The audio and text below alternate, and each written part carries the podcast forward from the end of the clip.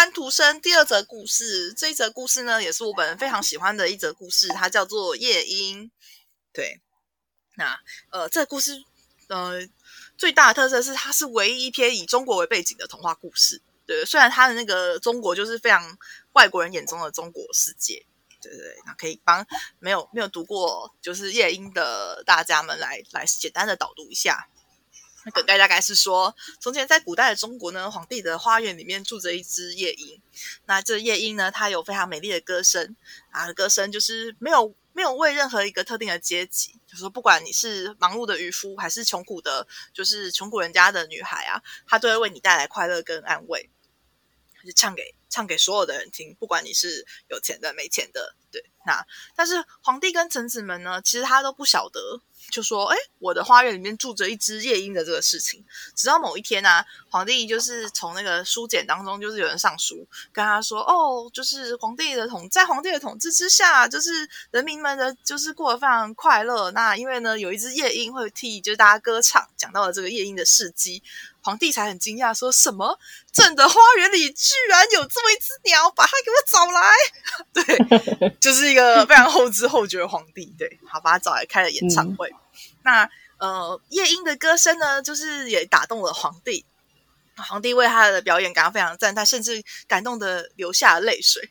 他就告诉那个夜莺说：“你要什么赏赐，你尽管说吧，就是朕都会满足你的要求。”没想到呢，夜莺他什么回报都不想要。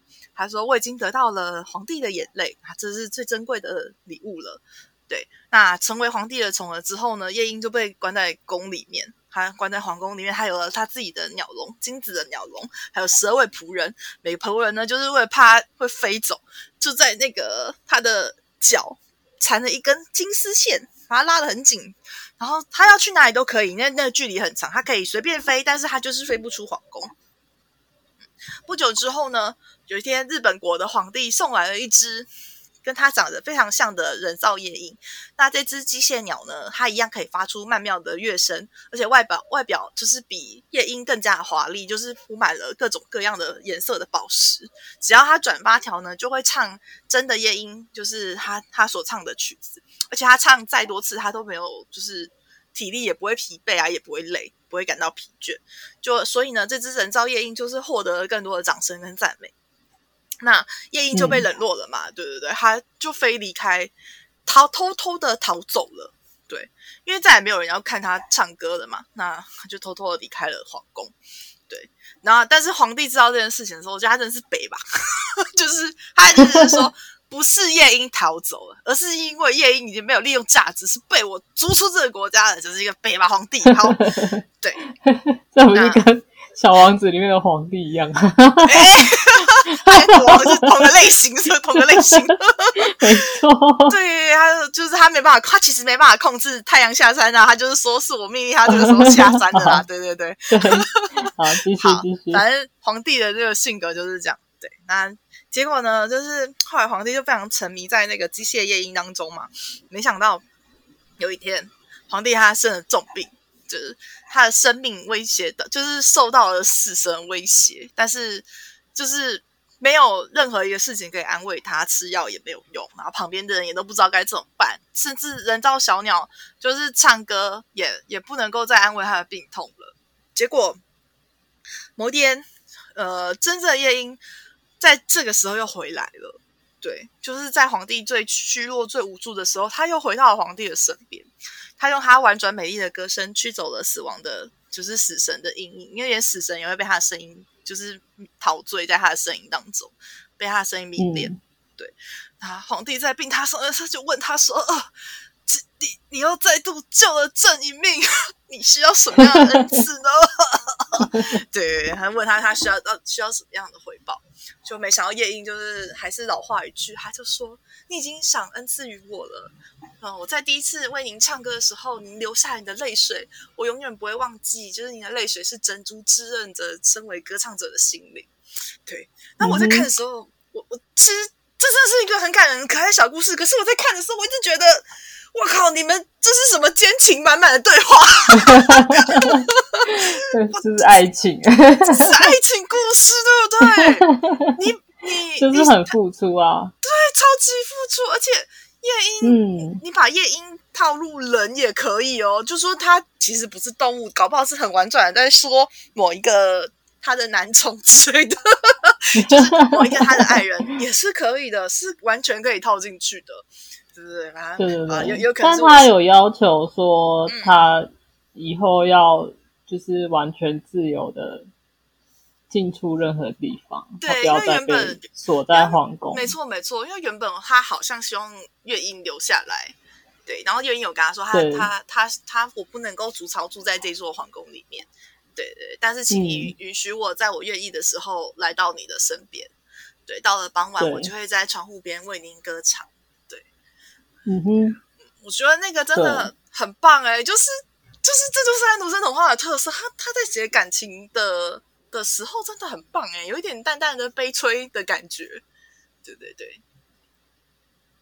但我自己这一两年，嗯。呃，呃，我我们没有到那么那么伟大的说那个，就是你的要要完全没有回馈、没有回报的付出付出那种感觉啦。但是我有慢慢感觉到，就是当你在付出的时候，真的不要去想你会获得什么回馈、嗯嗯嗯对不对？嗯，最开始感觉是很 很世俗的，是从那个交换礼物这件事情啊，哦就是对对对，那因因为你到了上班或什么之后，你不免会有一些很很知识化的工呃的那种交流，说那你要你要跟一个根本不认识的人交换礼物什么的，哦，因。为是对社交然后活动嘛，对，对对对对对，而且就是可能就是公司办的啊，或者是什么嗯大学社团啊什么之类的会会办嘛。可是你跟你真正要交换礼物，你可能根本没有到那么熟，然后你也其实你也不会知道你会从谁那边拿到什么东西。那对当你就是在做交换礼物，然后保持着你可能你你买了很好的东西付出去，但是你拿回来的东西却不好的时候，一开始会觉得有一个很大的失落感，然后会觉得哦，干嘛就是要要买那么好的东西或什么的，对。然后呃，我后来觉得自己可以避免掉这个感觉是，我不要想我会拿到什么东西，而是我到底有没有希望我送出去这个东西会让别人开心。那只要别人开心了，我自己就会开心的，而不要去想我真的会获得什么东西回来。然后，如果是你真的不认识，你根本你就不会有想要那个心情的话，那你就是买个你觉得稍微自己可以接受，然后不会太差，对方也还会开心的东西就好了。那自己真的很喜欢的朋友的时候送的时候，我有觉得就是当我保持这个心态，然后去买一个很就是我自己觉得有点昂贵的东西送给别人的时候，我我觉得有比以前要开心，因为我更不会去想我要获得什么东西回来。对对对。跟你说，你下次就送他们吃的好了，吃的最实用。对对对，我现在 我现在那种 social 的，我就是给吃的，对没错没错但是我有发觉，我会愿意为自己真正在意的朋友会，我会愿意花更多钱啊。嗯对，但是就是我不会再去想说我可能会要获得什么回馈回来，而是对方是不是真的有开心这件事情。哦，这心态真的很重要哎。对啊，对对对，然后其实慢慢想到是，呃，就是你开始从这种交换礼物这种很实物的东西开始有这个想法之后，呃，你在对感情上面的事情，我觉得慢慢也会有这样子的转变。就是当我喜欢这个人的时候，我对他的付出，我觉得你要保持着我现在对他好，就是也是我他开心我就开心，而不是真的。当然，他有回馈的话会是更好啦。当然，但是如果就是他真的完全毫无回馈，到你无法再继续继续这件事继续付出的话，那你就可以断了。嗯对，但是起码你在喜欢他的这段时间的时候，你你自己会是开心的，而不会是一直觉得我好像把什么东西丢到水里面，然后永远都不会有回馈的感觉。对对对对，像夜莺这个故事，我觉得他就是他的感情观也就是这样哎、皇帝就是一个很幼稚的的一个爱情，他的爱就是把所有东西好的东西给给夜莺，他把他留在他绑在他的身边。对，可是但是他没有想到夜莺开不开心啊。没错，没错，对，但是夜莺的付出就真的传完全就是你开心我就开心的你。开心我就开心，对他 就是这样对对的对，对，非常因为我以前看夜莺也没有的感觉，但我刚好就是这一两年有这个想法的改变，然后现在看这个就觉得好像有一点点符合。对吧？对吧？这是一篇很棒的 BL，啊，不是很棒的童话故事。谢谢大家，很棒的童话故事，耶！对，夜莺真的是还蛮可爱的故事。对，然后哦，你还有什么要分享的？好哦，我们不不免俗的来聊一下今天的延伸阅读吧。好，不好意思，嗯，延伸阅读，诶，你要先吗？还是我要讲？我想想看，嗯，我觉得我讲的这已经讲的差不多了，因为我对安安徒生的爱 比较注重他本人，我反正没有什么延伸的。嗯，OK，好，那我这边有几个，呃，先讲那个《冰雪女王》好了。呃，我一开始想到的是王王尔德的那个格雷的画像。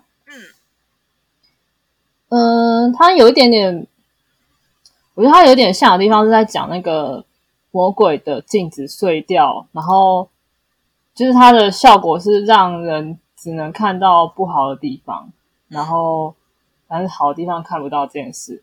格雷画像它有一点点像他，他他那个他那个画是他呃，他其实不是只展现不好的地方，而是那个人心心里的样子会呈现在那个画上面。当他的心里越来越肮脏邪恶之后，他的画就变得越来越丑。尽管他的人还是一样的美好漂亮，但他的画却变得越来越恐怖，对不对？这个概念在当初应该也是蛮蛮新潮、蛮前卫的啦。对。现在看是觉得，对对，对。对对，现在看觉得还好，但是那个时候可能真的是蛮特别的。叙述的手法，对，嗯嗯嗯，然后而且他，他嗯、呃我我我我有点没有办法 get 到 get，就是很多人说这部很呃，就是有同性恋的那个很隐晦，呃，也不是算隐晦啊。他说反正就是这部有同性恋的叙述在里面，但我看的时候其实我完全看不出来。你说格雷的画像吗？对对对，而且他当初这一本好像有被禁禁书还是什么的，就是说，嗯，就说他写的太太淫秽，是他淫秽吗？不是因为王尔德本人淫秽被被受审吗？然后在审判里面不，他他他对这一本，然后还有他有一个呃戏剧，好像都有被禁。对对对，哦就说他的写的太露骨了。对对对，但是我在看格雷的画像的时候，其实我完全没有这个感觉。我觉得，我觉得完全看不出来，超我觉得超级隐晦的，还不是淫秽啊！我觉得他是，我我完全看不出来，我也完全看不出来有什么同性恋的影子。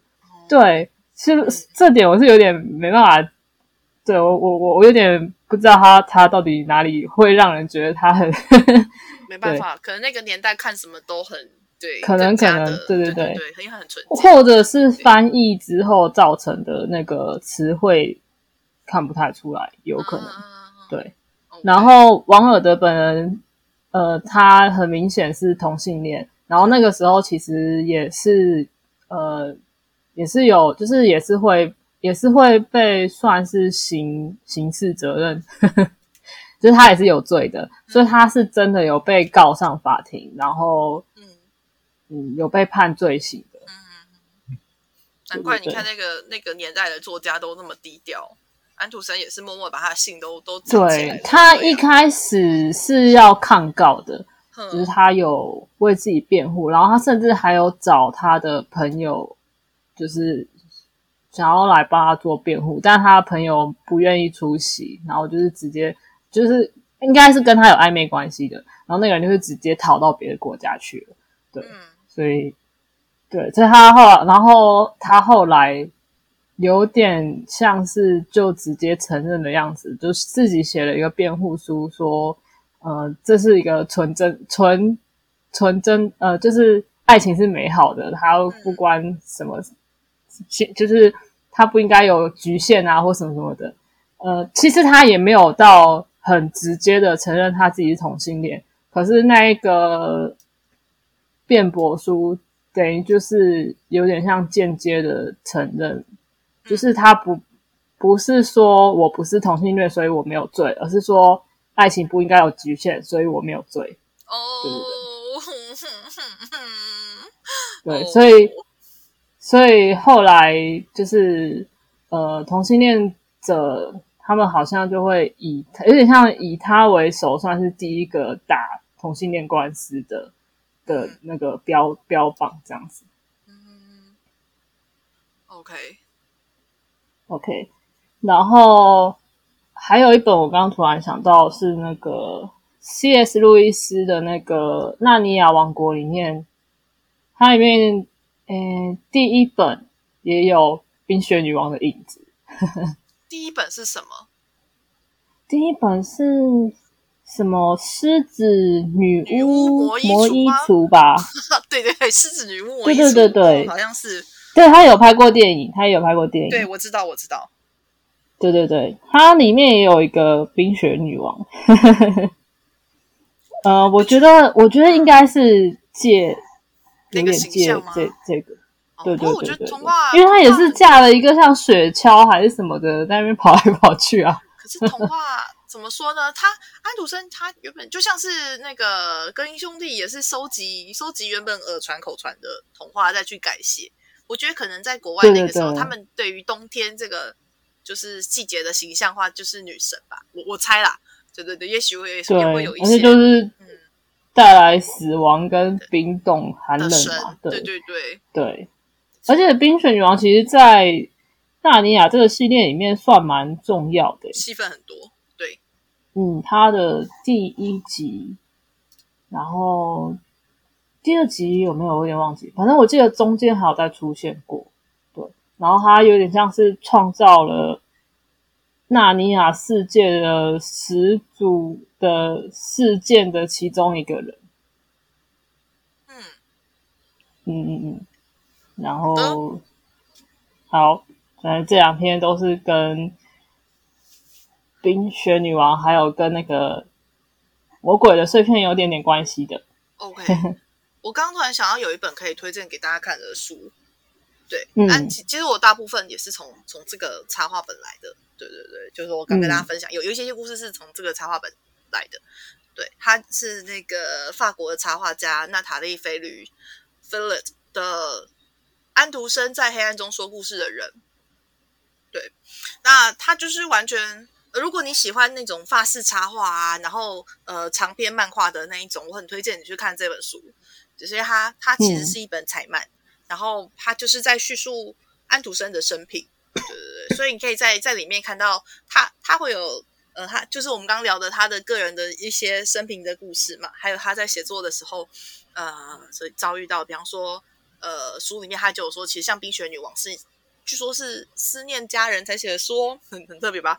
还有像丑小鸭子的是他本人，等等等等之类的，你都可以在这本书里面看到。对，那尤其因为它是走一个法式插画风，所以看起来还蛮蛮舒服的。那个光影色调什么我都还蛮喜欢，这本也可以推荐给大家看。如果你喜欢看插画故事的话，好，嗯，那再来夜莺，我。我还是推荐两个，好，一个还是王尔德的，他的，我猜，我猜，他的快快乐王子，鸟，对 没错，而且我其实觉得有点像哎，而且因为他就是对对，一个是国王啊，一个是王子嘛，而且那个王子的雕像其实他是讲说他生前是真的是住在王宫里面，然后所以他不知道人间疾苦，然后他变成了。就是做成雕像以后，有点像魂魄附在雕像上，然后他才看到说，哦，原来他的皇宫之外人民是生活的如此困苦，然后他就是想要，对对对对对，然后就是拜托那个，哎，是是什么麻雀吗？还是什么东西？哦，总总之就是拜托那个小呃燕子啊，拜托那个燕子帮他分送那个东西嘛。我觉得也是一个很付出。对很付出的故事。然后快乐快乐王子也是一个 BL 故事哦，没有啦。我猜如果如果肉姨小姐有有有参与我们这一集的话，她一定会跟我发出同样的感叹，这是一个 BL 故事，该 Q 她一下。对对 讲糟糕一点，搞不好还人寿了。哎 人兽的故事，可我我真的觉得是是这样，没错啊。就是你以为他他他他也只是他也只是模拟人化了，对对对，他是把他牺牲，他有一个伟大的情操的一个但他也不见得是 BL 啊，搞不好你怎么知道人家燕子是小女生？他也许是 GL 哦，不，是燕子燕子是男的，燕子是男的的，夜莺，对对对，夜莺不见得啊，他没有说夜莺的性别是什夜么。莺他没有也没有写说性别啦，对啊，但我我在看的时候，脑中补完的画面一直都是 美男子跟美男子皇帝，中国中国式的 BL 搞不好小朋友看他就觉得夜莺是女生啊，因为唱歌好听。哦，对，哇，那他就是一个浪漫的爱情故事，哇，真的太棒了。OK，然后第二个我想要讲的就是刺鸟啦。啊，刺鸟，对对对，因为呃，嗯。刺鸟的神话，它呃，它它前面是附了一个神话，就是那一只鸟也是为了唱出动听的爱、动听的歌声，然后就一直把刺刺向自己的身体，然后唱出就是最最绝美的歌声。他是说有然后它其实嗯。呃，其实，在故事里面隐喻就是，不管多么痛苦，然后你付出了很多，你就是我，就是这一切都是为了你的爱人在付出的感觉。嗯，对。那不是也爱是一个我记得，如果记得没错，他应该是那个神父告诉他的故事，对吧？好，我们先前好像有聊过说，啊，是吗？其实我觉得故事里面好像没有完全没有提到那个故事、欸，有啦有啦有啦，神父有告诉他说，那个爱爱尔兰爱尔兰民族里面有一种鸟，就是刺鸟。它一生都在寻找一棵长满尖刺的树。那一旦找到树木的时候呢，他就会往他的胸膛刺去，在临死之前唱出最动人的天籁。对，但是虽然是以生命为代价，但是换到了一首就是很棒的歌，连神都会在天国里微笑的歌曲，好像是这样子。对，因为我我们先前好像有聊过说，有机会要来要来聊《刺鸟》这本书，但是 渣男之书，我每次我每次先先不要提的那么详细。总之，这也是一个为爱付出的故事。渣男之书，各位读者们，就是渣男之书。好的但这本书有点有点厚，就是了对，可能还需要一点时间再再来整理、再复习一下。好，有机会的话可以来聊聊。OK，哦，最后，呃，我想推荐一个歌，但是跟着我不知道算不算有关系。其实是那个就是迪士尼《冰雪女王》第二集的，Frozen 那个音好，对，Into the Into the Unknown 是这样发音吧？Into the 嗯，嗯哼，对。然后我比较想推荐的其实是 Aurora 的翻唱的版本。好推对，推，它它的版本非常的特别，它不是翻唱而已，它是连旋律都有做跟动，它的，和弦有点有点变成微小调的感觉吗？我我不是很确定。嗯总之，它跟原本的氛围差非常多，但是很很有他个人的特色，然后而且改编的也很好听，对，推荐给大家。OK，它叫做 In 呃 Frozen Two Into the Unknown。然后，如果大家要搜寻关键字的话，可以打 Panic at the Disco and Aurora 这个版本。这是两个版本吗？呃 p i n i c at the Disco 是另外一个、另外一个人，sorry，对我想我想看起来应该是另外一个。对对对。一个是 Panic at the Disco，对对对另外一个是他唱的就是原本的版、OK，啊、，sorry，刚插话了。他唱的《Pan- Panic at the Disco》唱的是原本的版本，然后他呃，如果你们有看最后的那个就是片尾的话，他他呃片尾唱的就是《Panic at the Disco》唱的，然后他完全是用那个原唱同样的 key 去唱的，但他是一个男生唱的，哇哦。非常厉害。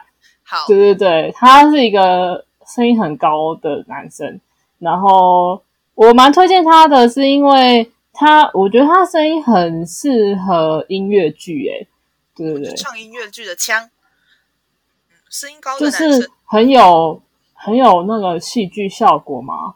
但是他之前的 MV 也都做的很有故事性对然后所以我觉得他的唱腔很适合，就是很音乐剧，我觉得甚至比呃原本里面的还要好听。